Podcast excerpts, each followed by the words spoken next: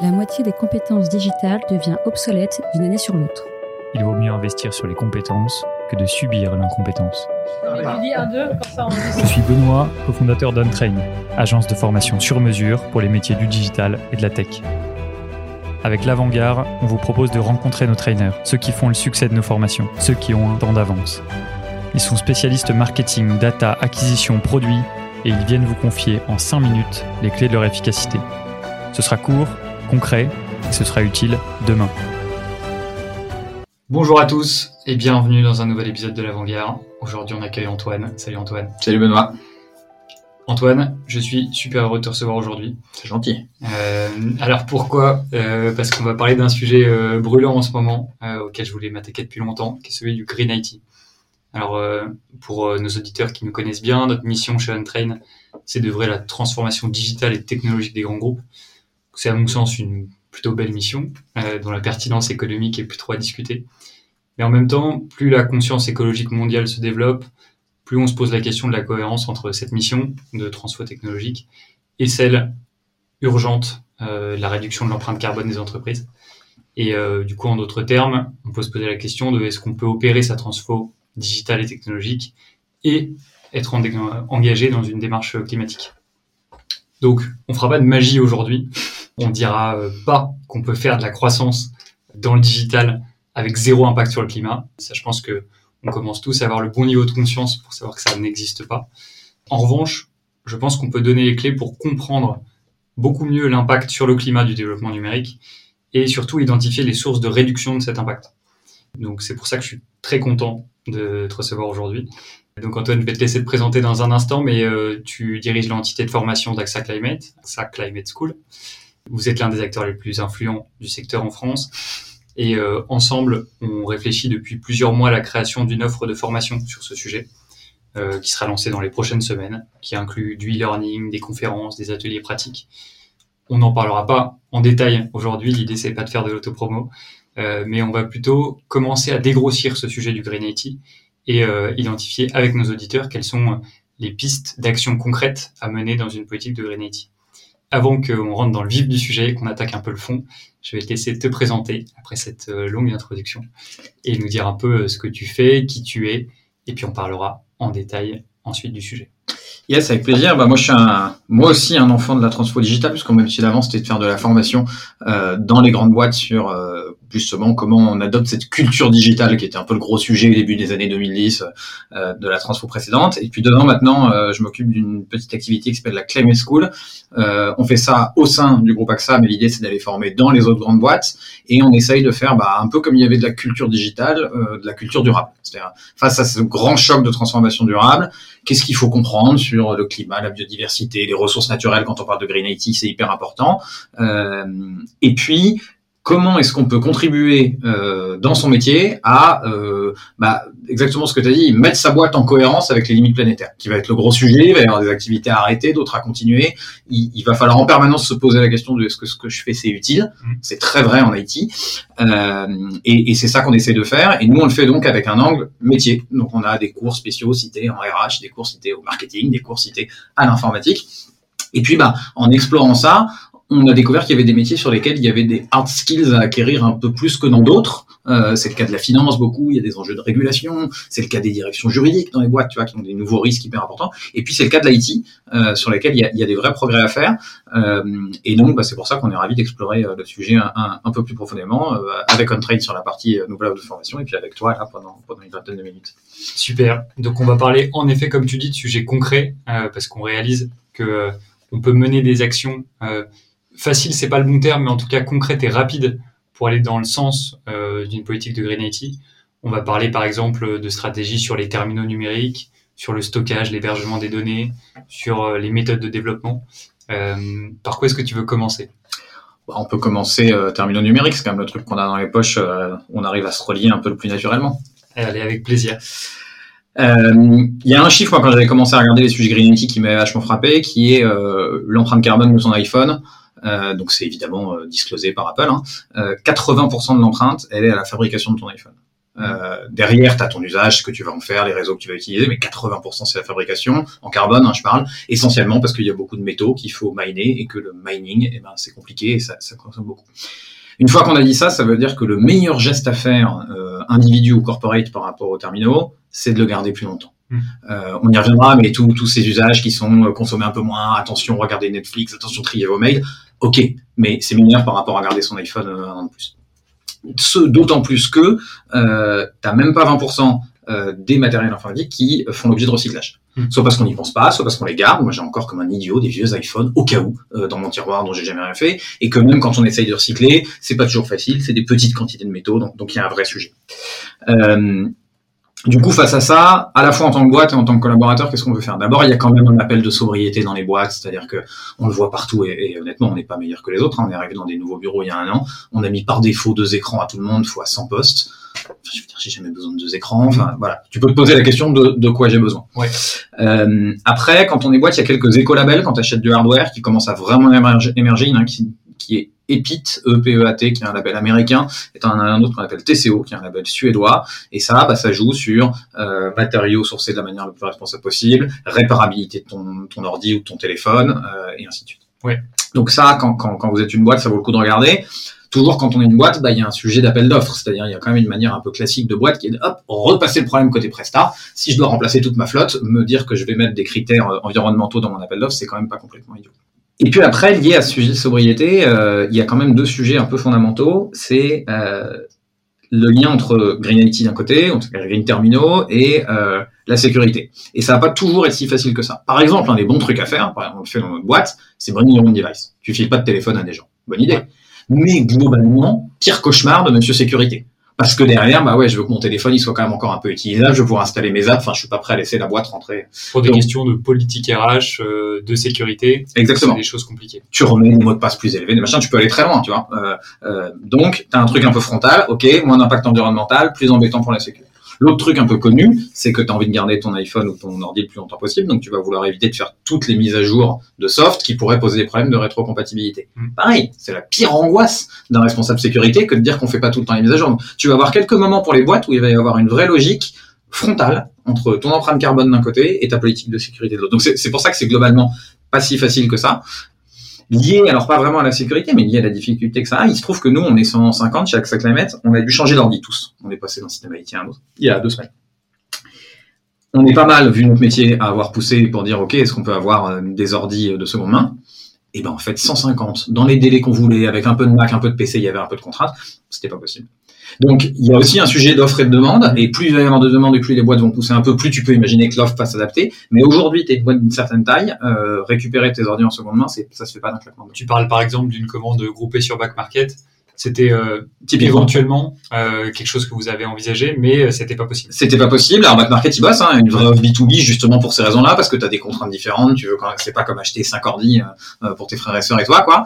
Euh, donc aujourd'hui, il y avait pas la demande. Alors c'est toujours pareil, hein, c'est pas possible jusqu'au moment où peut-être que si on s'était arraché, c'était jouable, mais Là, ça marchait pas et qu'en plus la tension sur l'approvisionnement euh, côté microconducteurs et tout, c'était compliqué. Mais euh, donc donc c'est pas facile. Mais voilà, en gros, ce, ce qu'on peut se dire, c'est ça posez-vous la question de si vous avez vraiment besoin de ce hardware. Euh, quand vous l'achetez, achetez-le le plus possible, seconde main, écolabel, etc. Euh, et, et gardez-le surtout. Enfin, c'est, les gens peuvent comprendre. On remplace nos iPhones comme des idiots. Moi, le premier tous les deux ans, il est évident que qu'on peut faire mieux que ça. Quoi. Ouais, gardez le hardware et euh, éventuellement ne l'achetez pas. Euh, il y a des systèmes de leasing qui fonctionnent bien ouais. sur des, euh, du matériel de seconde main, que ce soit des téléphones ou des ordinateurs.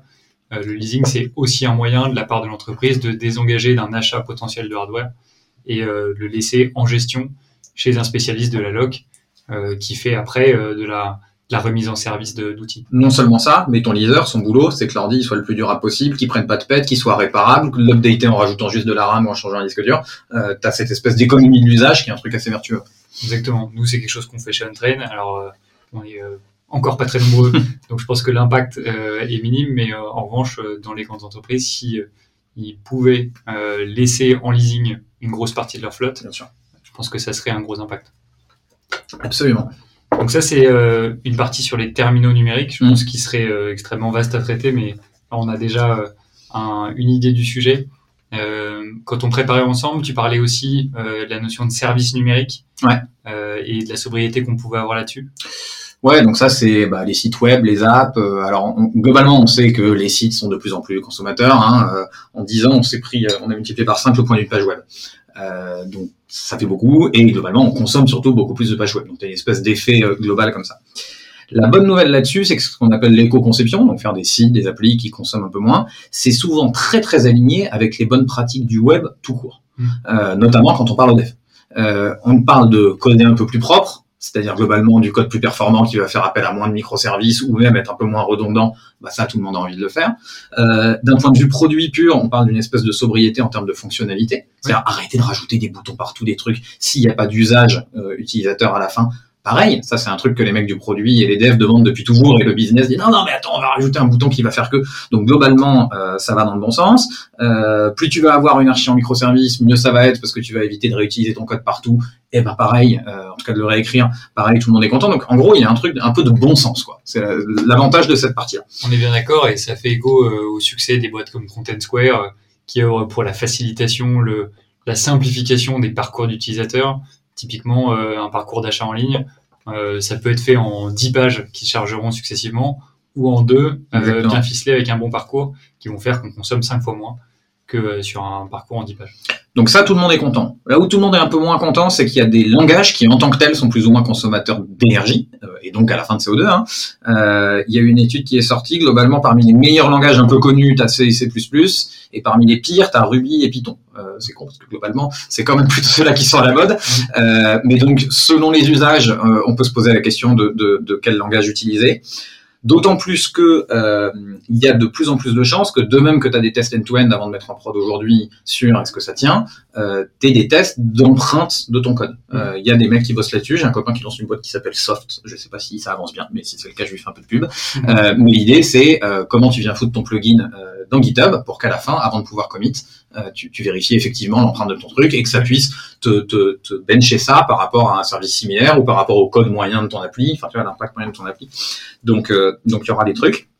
Euh, dans les grandes boîtes qui sont très normes, comme tu, tu le sais peut-être, il y a des normes ISO qui commencent à arriver sur l'éco-conception des sites web. Euh, donc il y avait la 27001 sur la sécurité, il y a la 14600 euh, 062 sur éco-conception. Donc il y en a une. Euh, et ça, les boîtes elles aiment bien parce que ça leur permet de rentrer euh, dans un bench.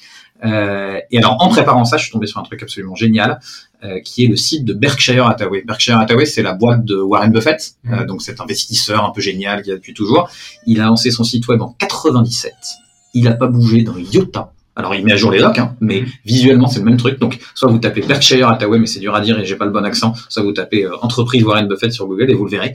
Le truc n'a pas bougé. Ça nous rappelle un peu à quoi ça ressemblait un site web il y a 20 ans. Mhm. Ça nous rappelle aussi que pour faire son métier, il n'a pas eu besoin d'en faire un truc de ouf avec du lazy loading dans tous les sens et un contact form qui vient juste au bon moment. Mhm. Il a juste fait un site. Euh, alors évidemment, c'est la version un peu extrême, euh, mais ça rappelle que ouais, il y a peut-être un peu de, de, questions à se poser euh, sur ça. Il y a mes copains de Magellan, par exemple, qui est une boîte qui fait un peu de, de conseils globalement en développement durable et un peu avec une colarity. Ils ont un super site qui est par exemple très très sobre et sans être dans, dans l'excès Warren Buffett. J'en parle avec d'autant plus d'amitié que nous, le site AXA Climate, il est vraiment horrible. Il y a de la vidéo partout en background. Enfin, en tout cas, il n'est pas horrible. Il est visuellement très beau, mais mm. c'est à peu près le pire truc qu'on puisse faire en termes d'éco-sobriété. Et d'éco-conception, alors on est en train de le refaire, euh, mais voilà, il y a aussi des trucs dans les codes actuels qui peuvent être qui peuvent être un peu jolis. Oui, Amazon est un bon exemple pour ça aussi. C'est une architecture de site qui n'a pas changé depuis 20 euh, ans. Euh, je pense que c'est peut-être aussi un des objectifs pour eux. À l'origine, c'était surtout une question d'expérience utilisateur, de euh, d'adhérence à la marque, à une marque qui existait déjà je pense que ça devient euh, aussi pertinent dans le cadre d'une stratégie de Green IT. C'est une bonne remarque. Amazon, ils pourront faire ce qu'ils veulent sur le Green IT. Derrière, le modèle est par définition pas très vertueux. Donc c'est intéressant parce qu'ils, t'as raison, et en même temps, ils vont pas pouvoir beaucoup le dire. À l'inverse, si vous lancez une boîte, un service qui se veut green, je me souviens que quand Lydia avait lancé Lydia Green il y a quelques mois, ils avaient fait une capture d'écran où tu avais donc tu vois deux trois euh, échanges Lydia comme tu pourrais avoir et puis c'était tout vert au lieu d'être tout bleu quoi. Et ils disaient l'argent qu'on fait, on le remet dans des projets et tout. Et pas de peau, une des transactions c'était aller-retour à Bali. Mm. Donc très vite un des mecs en commentaire leur a dit c'est un peu con non? Et, ils avaient refait un visuel. Mais donc il y a aussi un truc de cohérence avec les marques. Amazon ils ont eu du mal à être très cohérents, mais si vous voulez lancer un, un service euh, vertueux, il faudra évidemment se poser la question de comment vous prenez la parole sur le web. C'est à mon sens un des gros enjeux de ce euh, sujet-là aussi c'est euh, la peur de la perception de greenwashing. Mm. Et euh, je trouve que c'est euh, un des enjeux du, de ce sujet en général. C'est-à-dire que je pense qu'il ne faut pas que les grandes entreprises aient peur de mener des initiatives par crainte d'un sentiment de greenwashing. Donc à la fois, je pense qu'il faut être cohérent entre les services qu'on propose et les initiatives qu'on fait sur ce sujet-là, et, et, à la fois peut-être qu'il ne faut pas hésiter à mener aussi des petits projets à impact, même si le cœur du métier est pas forcément vertueux sur l'aspect écologique. Ouais, bah alors quand tu accuses de greenwashing, c'est parce que les gens essaient de prendre la parole et de détourner le regard. Alors il y a une espèce d'autre mot qui arrive qui s'appelle le green hushing, euh, ou au contraire, des boîtes font des trucs et ne disent pas pour la raison que tu mentionnes, qui est que si à l'inverse le business est un peu crade, elles ont peur de se faire attaquer. Déjà, on n'est peut-être pas obligé de prendre la parole tout le temps. Enfin, je veux dire, si je suis le DSI d'Amazon et que je me dis j'aimerais bien, euh, pour être aligné avec mes valeurs perso, que l'empreinte carbone du SI d'Amazon soit plus light, je peux le faire sans forcément demander à avoir un, tu vois, une pub à 20h sur TF1. Sans forcément faire des RP liés à ça. Exactement. Donc il y a quand même aussi dans les boîtes plein de gens qui peuvent faire des petits trucs, euh, et puis après les boîtes en parlent ou les boîtes en parlent pas, mais qu'il faut avancer le, le bousin. Quoi. Très clair. Donc ça, c'était une partie qu'on avait préparée ensemble sur les, euh, les services mm. euh, et, les, euh, et les parcours, l'expérience en ligne. Il y a un troisième gros sujet sur le Green Ethic qui est celui de la data, des réseaux, de, du stockage. Ouais. Qu'est-ce que tu sais, toi, de ce sujet-là? Alors bah, c'est le plus compliqué, hein. d'ailleurs c'est celui sur lequel on dit le plus de bêtises aussi. Globalement on y reviendra, mais le sujet de l'empreinte carbone numérique c'est un sujet hyper compliqué. Euh, on a, il y a plein de données pas transparentes, on sait pas où elles sont et tout, donc faut être attention à ne pas être trop affirmatif. En gros le split qu'on a fait là entre les terminaux, les services et tout le côté euh, réseau data center, c'est à peu près celui que font toutes les études scientifiques sur le sujet.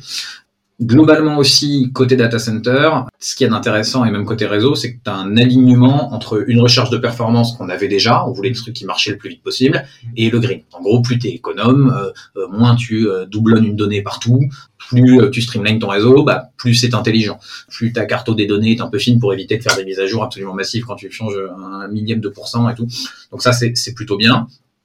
Il y a un énorme enjeu de conso énergétique pour le coup sur les data centers qui connaissent depuis toujours parce que ça leur coûte de l'argent de manière importante et encore plus aujourd'hui. Oui, euh, à nous, là, c'est très très aligné, quoi. Euh, paye moins d'énergie, pollue moins, paye moins, donc ça c'est pratique. Il y a vraiment un enjeu de ROI budgétaire euh, derrière la démarche. Exactement. Donc ça c'est toujours quand même globalement un peu plus facile. Hein, T'as pas besoin de réinventer la roue.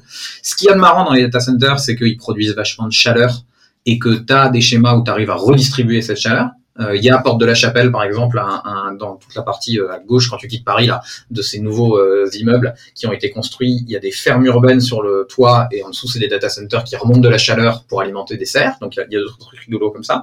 Tu peux aussi alimenter, pour le coup, le chauffage d'un immeuble. Hein. Tu pas obligé de faire une serre. Tu peux juste permettre aux gens de se chauffer. Donc, tu as des trucs un peu sains comme ça quand tu fais des, des nouveaux modèles. Et peut-être le truc à noter quand même sur cette histoire de data center, c'est que sur les téléphones et euh, les sites web, globalement, tu te posais la question de je réduis mon impact sur l'environnement. Sur les data centers, tu te la poses aussi, mais tu as aussi la question dans l'autre sens, c'est quoi l'impact de l'environnement et du changement climatique sur mon business? S'il fait de plus en plus chaud et que globalement j'ai besoin de climatiser de plus en plus mes data centers, ça va me coûter plus d'argent. C'est un cercle vicieux parce que je consomme plus, enfin je clime plus donc je consomme plus. Euh, T'as des histoires de data centers qui sont allés foutre très très très au nord, hein, euh, en Norvège, en Suède, qui sont des endroits naturellement très froids, ça leur coûte beaucoup moins cher en, en clim, bah évidemment, il faut se poser la question de à quel point c'est logique au milieu de nulle part d'aller foutre des data centers avec derrière des câbles absolument dingues pour les reconnecter. Euh, mais, en tout cas, tu vois qu'il y a un truc aussi globalement le climat change. Euh, c'est embêtant pour euh, ces gens-là. C'est beaucoup des lieux qui sont en sous-sol. Imagine si tu as de plus en plus d'inondations dans un certain nombre de régions. Enfin, il y a aussi des mesures de protection pure de la logique de data center. Et du coup, un peu comme il y avait nos deux labels là tout à l'heure, il y a deux, euh, si vous êtes un peu intéressé par le sujet, il y a deux chiffres vraiment à regarder. Il y en a un qu'on appelle PUE pour Power Usage Effectiveness. Donc ça, c'est le, c'est à quel point bah, tu es efficient en termes d'électricité, tu, tu, la consommes de manière un peu fine. Les bons euh, data centers, on dit qu'ils sont à 1.4, c'est une échelle. Globalement, plus vous êtes proche de ça, mieux c'est. Et puis, il y a quand même la question de l'origine de l'électricité que vous utilisez. On appelle ça le Renewable Energy Factor. C'est un taux dans l'électricité que tu prends de sources renouvelables. Alors, en France, on n'a pas un taux de renouvelable très élevé, mais on est très nucléaire, donc on a un taux de bas carbone assez élevé. Euh, mais pareil, si vous mettez des data centers ou des CDN un peu partout dans le monde, euh, l'Europe de l'Est, par exemple, il y a encore beaucoup, beaucoup de charbon, l'Asie du Sud-Est, beaucoup de charbon. Et donc, pareil, euh, bah là, être capable de mettre un peu plus d'argent pour sourcer de l'énergie renouvelable, évidemment, dans son data center, évidemment, c'est quand même de l'électricité, pardon, renouvelable, c'est quand même plutôt plus sain. Il y a un sujet dont on n'a pas parlé encore, c'est celui de, de l'audit et de la mesure d'impact carbone, tous ces sujets-là. Ouais. Est-ce que toi, tu, euh, tu connais des acteurs euh, référents sur cet aspect de mesure qui est, est probablement, à mon sens, une, une, des premières démarches à avoir avant euh, de savoir sur quel projet, ouais. sur quel, quel focus faire? Est-ce que tu sais ce qui, ce qui se fait de mieux en termes d'analyse alors c'est une bonne question. Je suis, je suis jamais rentré beaucoup dans le sujet. Je sais, Magellan, j'en ai parlé qu'ils avaient fait deux trois études, mais pas sur de la, pas sur de la grosse boîte avec une grosse DSI qui a beaucoup de trucs. On peut imaginer que des acteurs euh, quelque part entre le conseil et la SS2I, comme de Capgemini, doivent être globalement assez euh, assez rodés. Mais je te fais ça au, feeling. La vérité aujourd'hui, c'est que que ce soit côté Presta ou côté euh, ce que tu lis sur l'empreinte carbone numérique, c'est super dur à dire. Euh, les périmètres d'études sont pas les mêmes. Euh, il y en a qui vont inclure tous nos devices, y compris les imprimantes des montres connectées, d'autres qui vont dire mais non, la télé ça rentre pas. Enfin, tu vois, as quand même un peu des questions comme ça.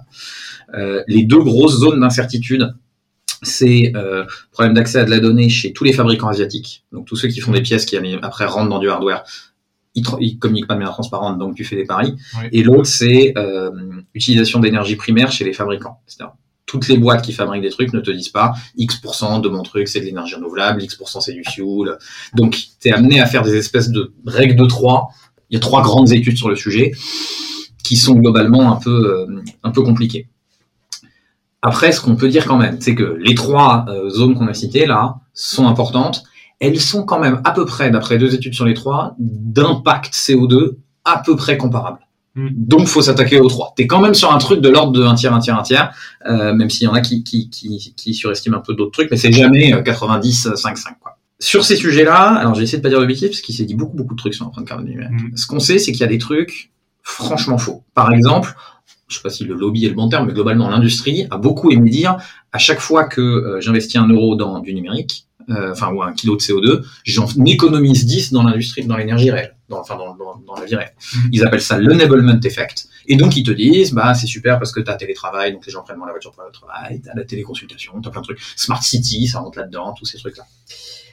Le 1 sur 10, euh, il y a un super mec qui s'appelle Gauthier Roussil, qui, vous pouvez aller voir son site, qui a fait toute une étude. Le 1 sur 10, il est bidon. Et en gros, il repose sur un truc euh, assez malin. Tu prends tous les bénéfices. Tu dis ah là tout le télétravail c'est pour moi, euh, tout le, toute la smart city c'est pour moi, et ce que tu considères comme sur ta charge à toi c'est uniquement l'énergie des réseaux parce qu'il se trouve que c'est l'association des mecs qui possèdent les réseaux qui ont fait cette étude là. Déjà si tu prenais toute l'empreinte du numérique, donc les fameux 3% et demi de l'empreinte carbone mondiale dont on parle souvent, t'es plus un 1 sur 10, t'es 1 sur 2. Euh, donc ce qui est sûr c'est que à chaque fois qu'on parle des bons côtés du numérique, évidemment, il faut en parler, mais ce qui existe repose quand même sur des hypothèses le plus souvent hyper optimistes. Comme tu dis, c'est bidon, et je pense aussi que c'est très relatif euh, au métier de l'entreprise en question. Et je pense d'où l'idée et l'objectif de traiter ce sujet-là entreprise par entreprise. Je trouve ça compliqué d'extrapoler au niveau du marché et euh, de sortir ce genre de ratio. Il faut euh, sortir ce genre de ratio pour une entreprise en particulier et donc avec son ADN son ADN business, euh, son empreinte euh, écologique et la nature de son métier aussi. Et ça, c'est IT ou pas IT. C'est globalement, il faut se poser la question de à quel point ce que tu fais comme métier contribue à l'alignement avec les limites planétaires. Et donc, évidemment, ça joue. Et c'est sûr que toutes les empreintes se valent pas, et en particulier toutes les empreintes IT. Faut pas oublier non plus quand même qu'on est hyper omnubilé par les émissions de CO2. dans le cas de Green IT, il y a quand même un truc fort, c'est regarder cette logique d'empreinte matière aussi. Mmh on extrait quand même de plus en plus de matière de manière générale pour tout et pas que pour l'IT. Euh, les empreintes mondiales, l'empreinte mondiale en termes de CO2, elle continue à augmenter légèrement, mais on peut dire que globalement, on a réussi à faire une espèce de plafond. On est encore en augmentation significative de l'empreinte matière. Et ça va continuer parce que pour faire des énergies renouvelables, il va falloir de plus en plus l'électrique pour l'automobile, c'est euh, exactement. Ce sujet-là. Et donc, dites-vous bien qu'à chaque fois qu'on recyclera pas nos, nos matos à nous, bah, ça sera une, on se loupera sur l'occasion de faire de l'économie circulaire. Il faudra aller extraire encore plus, euh, et ça va devenir une vraie grosse question. Donc, je crois que quand on parle green IT, il y a un enjeu CO2 évidemment, il y a un enjeu matière sur lequel il faut pas passer à côté, et les deux sont pas tout à fait. En tout cas, les dynamiques sont, sont pas les mêmes. Euh, voilà, l'étude de voiture aussi dont je te parlais, elle s'appelle, j'ai retrouvé que peut le numérique pour la transition écologique? Ça fait 80 pages, mais c'est assez facile à lire. Et euh, il y a des vrais trucs qui rentrent étude par étude. Alors, faut aimer geeker un peu, mmh. euh, mais voilà. Et en fait, ce qui pose comme question à la fin de cette étude, et qui est quand même la vraie question, c'est pas seulement c'est quoi l'empreinte carbone de l'informatique aujourd'hui, c'est dans un monde qui s'est stabilisé en croissance en émissions de CO2 et qui globalement est ce qu'on appelle net zéro, hein, ce qu'on vise pour 2050, mmh. elle ressemble à quoi en architecture IT Qu'est-ce que j'ai gardé Qu'est-ce que j'ai pas gardé? Tous les secteurs du monde consomment, tous les secteurs du monde vont moins consommer. Et se pose la question, est-ce que tu veux plus d'ordi, moins d'ordi, plus de téléphone, moins de téléphone? Enfin, tu vois, tu un, vrai, une vraie question comme ça. Euh, on met de l'IoT partout. Si à un moment, tu admets qu'on va devoir arrêter de croître, à chaque fois que je rajoute un objet connecté, ça veut dire qu'il me faut un truc de moins dans ma vie quotidienne, autre. Quoi. Euh, et donc, il va falloir se la poser, cette question. Et globalement, on la pose pas beaucoup aujourd'hui. Euh, donc, dans un premier temps, faut stabiliser, arrêter de se prendre les augments qu'on se prend chaque année sur l'empreinte carbone et de l'IT. Et derrière, réduire un peu. Tu dis que on se la pose pas beaucoup cette question. De ton observatoire à toi, ça fait combien de temps qu'on commence à se poser la question de l'empreinte carbone du numérique? Écoute, c'est compliqué. Euh, des gens qui se posent la question de l'empreinte carbone, il y en a depuis depuis 40 ans en réalité, hein, et on les écoutait pas beaucoup sur tous les secteurs. Euh, il y a eu une accélération, en gros, accord de Paris en 2015. Euh, il y a en France un gros travail, et quand même la France fait partie des endroits avancés, qui est fait par le Shift Project, qui avait sorti un rapport sur l'empreinte carbone du numérique, qui avait notamment un peu défrayé la chronique, parce qu'il y avait deux trois erreurs de calcul. Mais en attendant, il mettait le sujet euh, au milieu de la de la de la table. Je crois que le rapport date de 2018, un truc comme ça, tu vois, mais c'est en gros depuis ces années-là, quoi.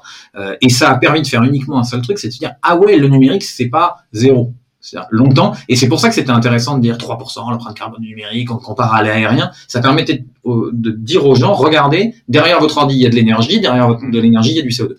Euh, et depuis on commence à regarder, mais avant de se dire ok, euh, je remets en cause, je priorise des choses que je ne fais pas à cause de l'empreinte carbone, on est encore assez loin quand même. Super. Euh, bon, ça dit beaucoup de choses. Moi, ce que je retiens, c'est qu'il y a des éléments franchement concrets menés pour aller dans le bon sens. Le terminal numérique, c'est euh, la chose la plus concrète qui soit, mais on voit que derrière, il y a aussi des complexités de mesures euh, liées euh, aux matériaux et à, à, à, des sujets qui sont indirectement liés à la consommation de terminaux. Il y a des sujets qui sont liés aux services numériques, au parcours, à la manière de construire des actifs numériques. Il y a des sujets qui sont liés évidemment au stockage de données, à tout ça. En tout cas, euh, ce qu'on constate, c'est que il y a des actions concrètes et que c'est le moment de s'y mettre par une stratégie qui peut être mise en place, je pense, pour beaucoup d'entreprises assez vite. Ce qui est compliqué sur l'IT, c'est que globalement, euh, si tu fais pas une action, les infrastructures existent encore.